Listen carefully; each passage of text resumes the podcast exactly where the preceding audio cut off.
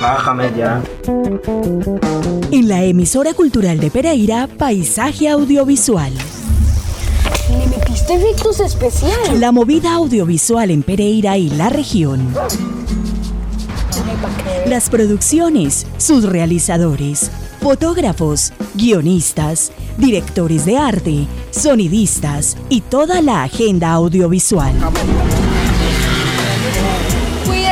La más completa programación en cineclubes, talleres, certámenes, becas y convocatorias de interés para el creciente sector audiovisual. Vamos, no creo que sea nada peligroso. Paisaje audiovisual, con la producción de Gustavo Acosta. que le tiene miedo a colitas. Si mi abuelo dijo que todos venimos del mismo lugar.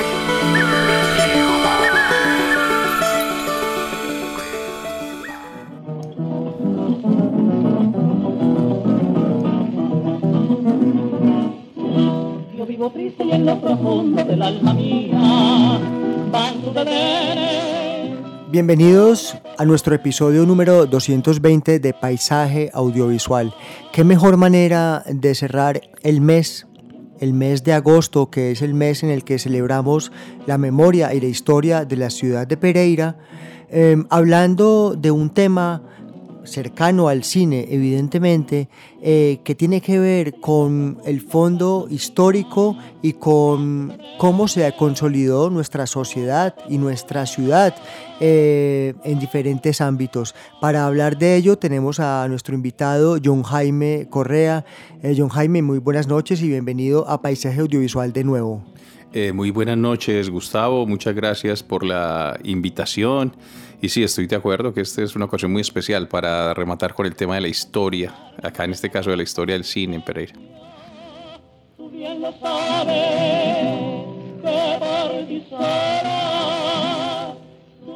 Estamos escuchando una música que nos lleva a la década de los años 30 del siglo XX, que es un poco el, el espectro de que cubre una investigación de la que vamos a hablar eh, en la noche de hoy, porque eh, en la Remigio y en Paisaje Audiovisual nos encanta poder socializar y darle trámite a ejercicios de apropiación social del conocimiento que se generan desde la Universidad Tecnológica de Pereira. Mm, John Jaime Correa está liderando una investigación y hoy hablaremos de un artículo llamado El lienzo mágico del cine en Pereira Notas sobre la relación cine, ciudad y modernización en la década de los años 30. Yo me siento, John Jaime, muy privilegiado de que podamos eh, salir con la chiva, de que podamos ser de las primeras instancias en las que eh, la sociedad, a, partir de nuestro eh, programa Paisaje Audiovisual de la emisora cultural, pueda apropiarse de investigaciones que nos dan herramientas para entender, para interpretar y también para disfrutar, porque la historia también es para disfrutar. Eh, yo lo primero que pregunto es esta inquietud, esta, esta pregunta por, por, por, el valor del cine en la consolidación del civismo en la ciudad o de la, o de la sociedad nuestra, ¿de dónde surge? Pues eh, surge dentro de las muchas eh, inquietudes que hemos tenido en el grupo de investigación que yo coordino, en la maestría del cual, en historia, de la cual yo también soy director, de tratar de, de, renovar un poco como ese repertorio de las historias locales, de la historia urbana, que digamos que hasta cierto punto se ha quedado muy, muy relegado como en, en cierta visión romántica de, de, las élites, de su, de su aporte pues a la, a la construcción de, de la ciudad a través de organizaciones como la Sociedad de Mejoras Públicas. Pero creo que si se tiene una visión de ciudad tendría que, tendríamos que hacer un tipo de ejercicio de historia mucho más incluyente, que reconozca como, como la, la, la forma como otros sectores sociales, culturales han participado en, la, en, en lo que nosotros llamamos la construcción de ciudad. Entonces el cine, además pues por un gusto muy personal, por el cine también me, me daba como esa, esa, posibilidad, porque desde hace años vengo trabajando en muchas fuentes eh, oficiales, en la prensa, y es muy constante, la, era muy constante la referencia al cine. Eh, hubo una página cinematográfica desde los años 30, digamos como las primeras, la, podríamos hablar del, de la primera página de cine crítico, pues aquí en, en la ciudad, las, las carteleras, los primeros teatros, los dueños.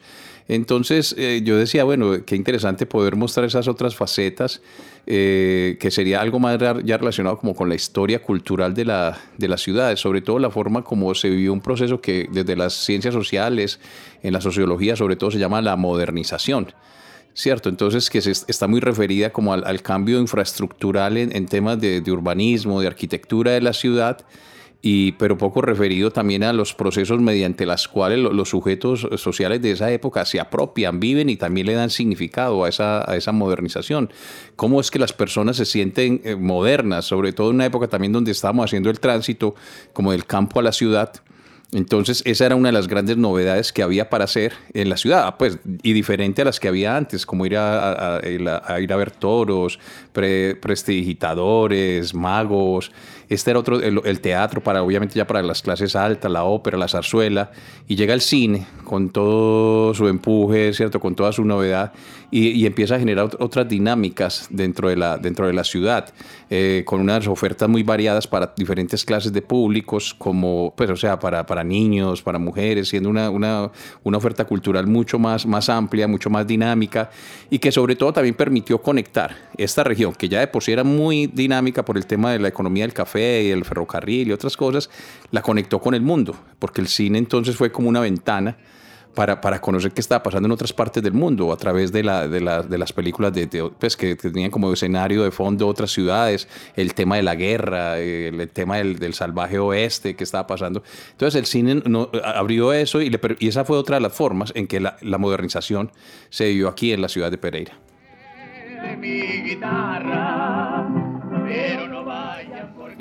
Aunque no se tienen cifras consolidadas ciudad por ciudad, es muy interesante observar la forma en que empiezan a proliferar salas de cine, dado el constante incremento de espectadores ávidos por asistir a la proyección de las películas de moda.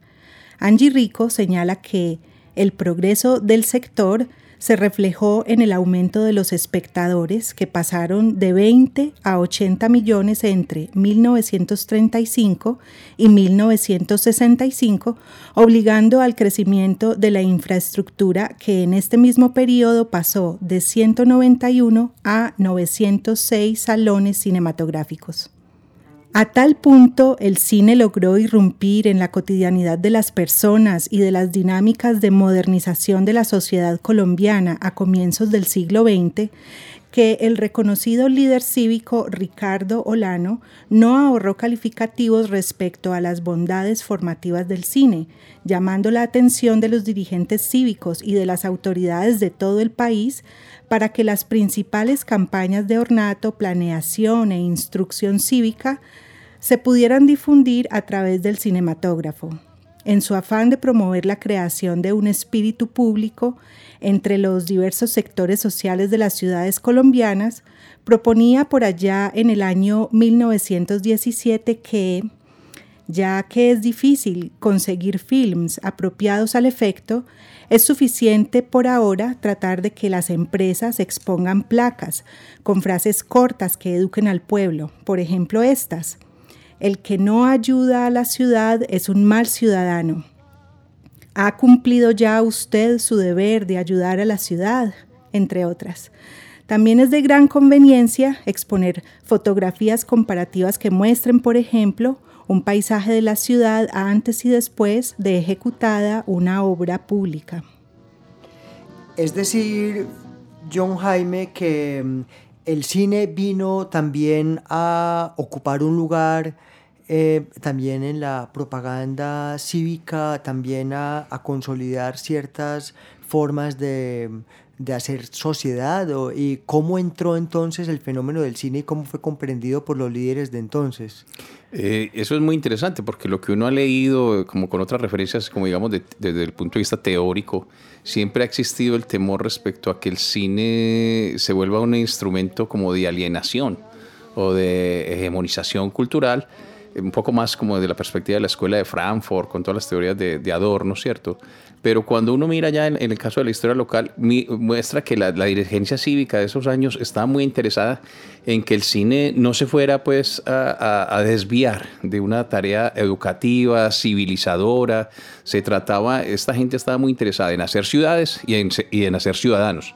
Entonces, eh, dada que la gente, dado el hecho de que la gente asistía masivamente al cine, pues entonces aprovechemos los descansos, los entreactos. Estas películas se presentaban como por rollos que se iban montando uno tras otro. Entonces, en esos espacios montaban mucha propaganda sobre la ciudad. Entonces, yo creo que esa fue una forma de aprovecharlo, porque también a la gente le preocupaba y eso también eh, eh, lo, lo, lo, lo, traté de plasmar en el artículo del que tú hacías mención ahorita, el hecho de que les, les preocupara de que en algunas películas, sobre todo cuando empiezan las películas de acción, eh, los y algunas otras cosas que muestran ya la vida en las ciudades que están creciendo en Estados Unidos, que se mostraran tantas escenas de, delincuentes, de pillos, de malevos, que incluso se burlaban de las autoridades. Entonces ya no, no, ese tipo de películas no, sino películas que civilizan. En torno al cine hubo una preocupación por el control social y eso llevó a que más adelante, aquí en la ciudad de Pereira, en los principales teatros se dieran juntas de censura. De censura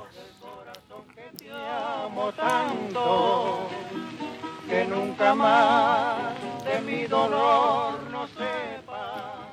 En el Anuario Estadístico del Distrito de Manizales del año 1924, en un pequeño cuadro de importaciones y exportaciones que ingresaban y salían de la región, se hacía referencia a la importación de 7 gramófonos vía cable aéreo por Manizales y 28 que ingresaban por el puerto de Buenaventura en el Océano Pacífico también se hacía referencia a la importación de discos y rollos de música a la par de elementos fotográficos, pero lo más llamativo es que en ese mismo cuadro se menciona la importación de 73 películas cinematográficas vía cable aéreo, que conectaban a la ciudad de Manizales con el río Magdalena y 24 películas vía el puerto de Buenaventura sobre el Océano Pacífico con un tráfico muy activo a través del Canal de Panamá.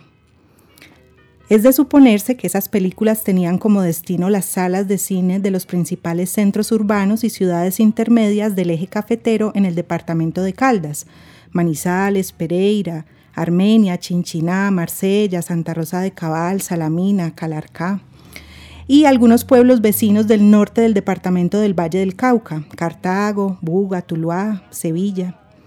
De este modo, el cine fue modificando las pautas de entretenimiento dentro de las principales poblaciones urbanas de la región las cuales experimentaban a diario cambios muy significativos desde comienzos del siglo, por ejemplo, con la puesta en funcionamiento del servicio de luz eléctrica, acueductos domiciliarios, la telefonía, las trilladoras de café, servicios de carga y transporte de pasajeros, por medio de las líneas del ferrocarril, el tranvía, cables aéreos, los primeros automotores que atravesaban las calles aún sin pavimentar y la navegación a vapor por el río Cauca, además de una nueva arquitectura urbana en parques, residencias privadas, edificios públicos, industrias y casas comerciales que venía a competir con la arquitectura tradicional de Bahareque, propia de la colonización antioqueña que se dio desde finales del siglo XIX en esta región, es lo que algunos historiadores denominan el paso de la mula al tren.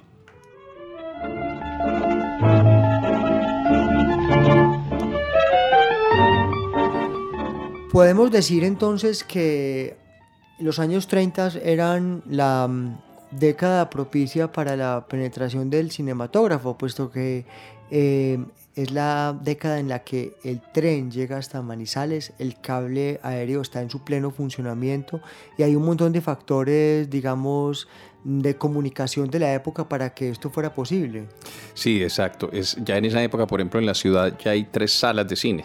Está el tradicional Teatro Caldas, que era propiedad del señor Kiko Mejía Marulanda y que administraba el señor Emilio Vélez estaba el Teatro Pereira, que había sido fundado por el señor sirio eh, Abdullah Naufal, y estaba el Teatro Consota, que ese sí es como el, del, año 38 y que se construyó pues con mucho esfuerzo para la, una feria industrial que iba a haber aquí en la ciudad, que conectaba con el Gran Hotel, un proyecto pues de tener un teatro de, de unas mejores condiciones. De todos modos ya empieza, hay que tener presente que ya desde finales de la década del 20, 1928-29, ya empieza el cine sonoro entonces exige que las salas tengan unas mejores adecuaciones eh, técnicas, tecnológicas, en cuanto a, los equipos, la, parte acústica, ¿cierto? Eh, las pantallas. Entonces, claro, eso todo va generando una novedad y la gente yo creo que se sentía como, como, como, viviendo parte de una nueva época. Yo siempre me he puesto como a pensar qué, significaba para esta gente eh, montarse en un tren, montarse en un tranvía, ir a la sala de cine, bueno, trabajar en la fábrica. Eh, ya existían las fábricas de cervezas, existían las trilladoras, por ejemplo, la mujer se vuelve muy importante en este, en este proceso, porque hay mucha mano de obra femenina eh, que, está, que, pues, que, que, que tiene su capacidad, eh, su poder adquisitivo mediante su salario y que entonces es objeto de, de referencia desde la moda, desde una cantidad de artículos para la belleza, pero también para que asista al cine. De hecho, en muchas películas que se están mostrando en la época, la mujer empieza como, como a ganar un mayor protagonismo, incluso como rompiendo los moldes de la, de la, de la sociedad tradicional. Y, yo creo que esas películas debían generar llamar mucho la atención de, de, las mujeres, aunque no escapa, sin duda, algo que decía anteriormente, también del tema de la, de la censura. Pero lo importante es que sí, es, es toda una parafernalia de la cual el cine hace, hace parte. y está entonces el mismo periódico, es que el mismo periódico a través del cual es, es un objeto más de la modernidad.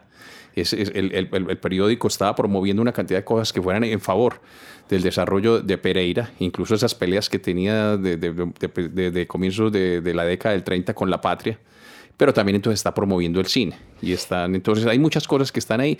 Y eso enseña que en términos de la historia de los procesos culturales no son solo las ideas, sino también como la esfera material. Tiene que haber esas formas por donde circule y la gente se apropie y consuma, digamos, también este tema de, por ejemplo, el cine. Eh, apasionante y supremamente interesante. Y ahora que mencionas el papel de la prensa, eh, la, leí también en el artículo también podemos considerar que se va consolidando una especie de crítica o de reseñismo a cargo del señor Ilián.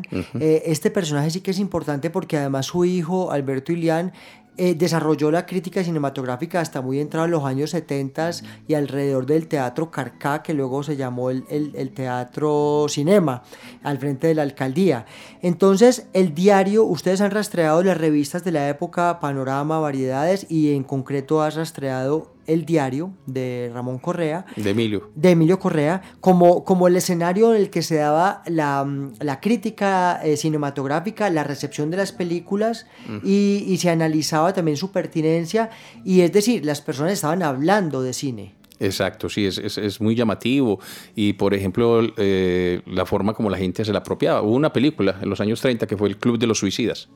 Y eso llevó a que se conformara un club de suicidas en la ciudad. Y entonces ya eran los hechos de, de, sangre, los hechos de donde las autoridades estaban muy preocupadas porque hubo un grupo de jóvenes que, que, empezaron a conformar y se estaban suicidando y las autoridades empezaron a preocuparse y, decían que cuando dieran con ellos los acabarían, ¿cierto? Peor todavía, pero entonces el club de suicidas o con muchos mensajes morales, porque está también, por ejemplo, el drama, el drama de la mujer que, que llega a la ciudad, que es abandonada, entonces se, se hacía, mujeres, vayan y vean esta película para que no les vaya a pasar a ustedes entonces todo, todo eso era como, y yo creo que la gente se empieza a apropiar del cine, así como de pronto uno también en su época, uno salía de ver de las películas de, de, karatecas o todas esas cosas y, y o, veía las películas de vaqueros, de indios y vaqueros, entonces uno de niño jugaba a los indios y a los vaqueros. Entonces yo creo que hay que una forma como de, de reapropiación y de resignificación de los contenidos del cine que tiene que ver con esa forma tan particular en que en esta ciudad metida entre montañas en los Andes colombianos nos conectamos con, esa, con la hora del tiempo mundial que era la del cine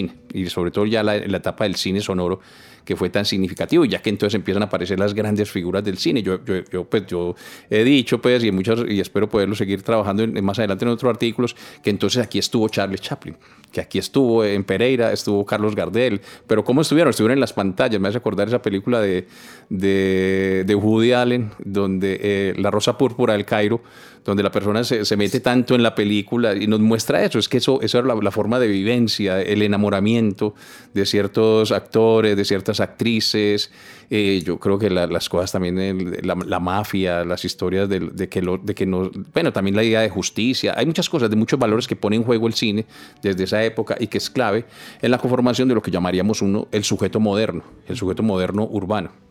Claro, y donde había un intercambio de ideas y de estéticas gracias a la presencia del cine mexicano, del cine de Hollywood y las estrellas que mencionabas. Estamos en nuestro episodio número 220 de Paisaje Audiovisual hablando con John Jaime Correa, eh, profesor de la Universidad Tecnológica de Pereira, eh, acerca de el lienzo mágico del cine en Pereira, notas sobre la relación cine, ciudad y modernización en la década de los años 30.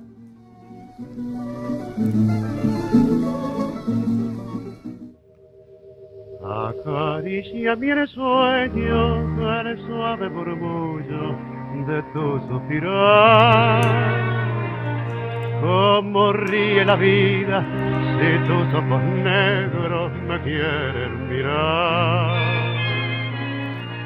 El ritmo frenético de la ciudad permitía que se entrecruzaran personas de diferentes procedencias y condiciones sociales aparecieron nuevas formas de sociabilidad entre los grupos de élite, como las logias masónicas, clubes rotarios y sociedades de mejoras públicas, que se propusieron contribuir mediante su asociacionismo voluntario, a mejorar las condiciones de vida, ornato e higiene en la ciudad en procura de conciliar el progreso material con el progreso espiritual, como solían decir reiteradamente en sus publicaciones y en la prensa local, contando con la colaboración de las autoridades estatales o muchas veces por iniciativa propia en lo que se conoce como la vocación cívica de la ciudad.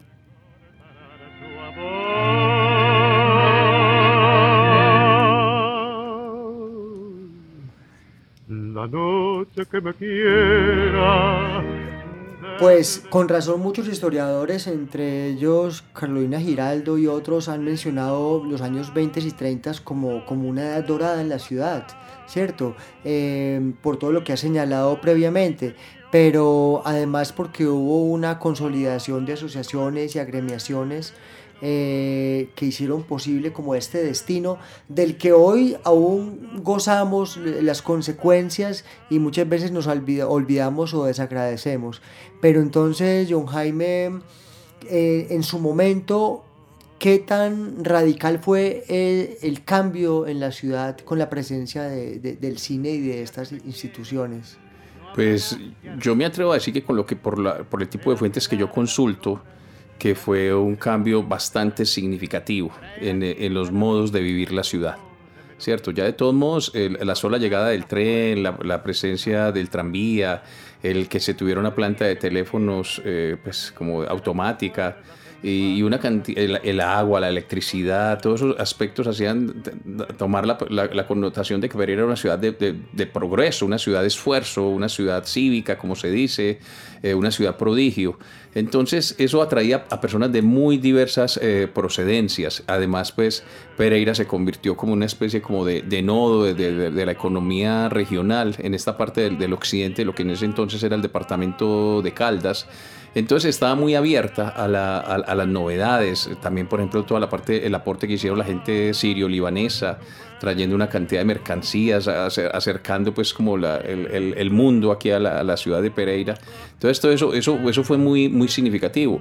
Llegó incluso hasta el hecho de que por ejemplo se quisiera realizar cine dentro de la propia ciudad, como fue la, la, experiencia que, que lideró la Sociedad de Mejoras con la película Nido de Cóndor. Sobre eso hay un libro del profesor también de la tecnológica Rigoberto Gil, donde lamentablemente eso solamente queda como el guion. Yo lo, lo, he, podido ver por allá en la revista. Y un fotograma. Y un fotograma en la revista Lengua y Raza pero, pero fue un intento junto con los que hacían en otras ciudades del, del país en ese momento, Aura y las Violetas, La María, Bajo el Cielo Antioqueño, Garras de Oro, bueno, otras en la costa eh, atlántica.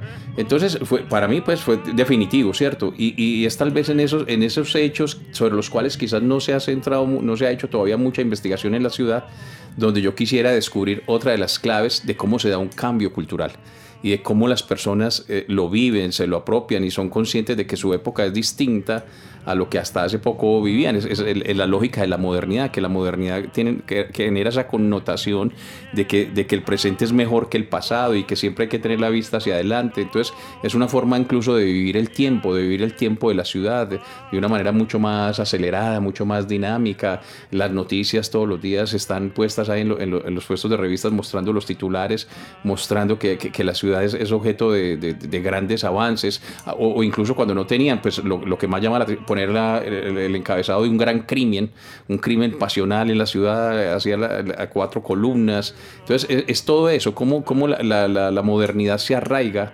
eh, en la ciudad y, no es simplemente un cuento ahí como de un chauvinismo, pues, de, de, querer hacer la mímesis de lo que se estaba viviendo en Europa, en otras partes de Estados Unidos, sino que esta, esta ciudad también vivió ese proceso. Obviamente no, es, no todo es lineal, no todo de manera sincrónica, había muchos contrastes, había eh, en esa época yo creo que se empiezan a generar, ya en, en torno a la galería, se empiezan a generar otro tipo de vivencias, eh, los crímenes, la delincuencia, la zona de prostitución, que esa es otra historia, pues, ¿cierto? Que, también habría que, empezar a estudiar, ¿cierto? No todo es pues, de que esto fuera aquí como una Arcadia de gente feliz, eh, Además, porque fueron teatros que también tuvieron una etapa de decadencia, hablamos del mm. Teatro Caldas y el Teatro Pereira, y luego decayeron, luego subieron otros, y también hubo unos ciclos, digamos, de, desgaste de, estos procesos, ¿no? Sí, exacto. En la época en que yo lo estudio, el, cine está muy al, orden del día, están mostrando películas de la, por ejemplo, de la, de la Segunda Guerra Mundial, obviamente como Colombia estuvo del lado de los, de los, de los norteamericanos. Entonces tuvimos la versión de, de, la Segunda Guerra Mundial del lado de los aliados, ¿cierto? Pero entonces eh, estábamos muy, muy, muy a, tono con el mundo. Y yo creo que esa fue una forma de entender que esos procesos también hacen que las historias se conecten, la historia local con la historia global. Las estrellas nos mirarán pasar John Jaime, mm, de nuevo muchas gracias por haber estado con nosotros en Paisaje Audiovisual. La emisora cultural de Pereira es radio de interés público y cultural y por eso mismo somos un medio que permite la apropiación social de investigaciones, de los hallazgos, de temas que marcan además nuestra evolución y progreso cultural eh, y esperamos ver publicada, sea bajo la forma de artículo o de libro, esta investigación que para el programa y para Paisaje Audiovisual es supremamente importante. No, muchas gracias. Y definitivamente este es un tema muy apasionante. Se nos quedaron muchas cosas también en el tintero, por ejemplo, las juntas de censura. O sea, como a la par de, todo ese cambio, de toda esa novedad, de todos el, el cambio es controlado. Pero de eso podremos hablar quizás en otra ocasión. ¿Quién podría creer que también prohombres tan liberales como Guillermo Ángel Ramírez o, o, el señor Gonzalo Vallejo hacían parte de las, de las juntas de censura, no? Claro, exacto. Pero bueno, se trataba de eso, de construir el buen gusto, algo que está en debate ahorita, ahorita que estamos en época de fiestas, que entonces cómo deben ser las fiestas o no, el problema del gusto cultural. Por supuesto, y los compromisos eh, morales que de alguna manera también los líderes han asumido. Eh, a nuestra audiencia, una feliz noche y feliz cierre de fiestas. Este fue el episodio 220 de Paisaje Audiovisual.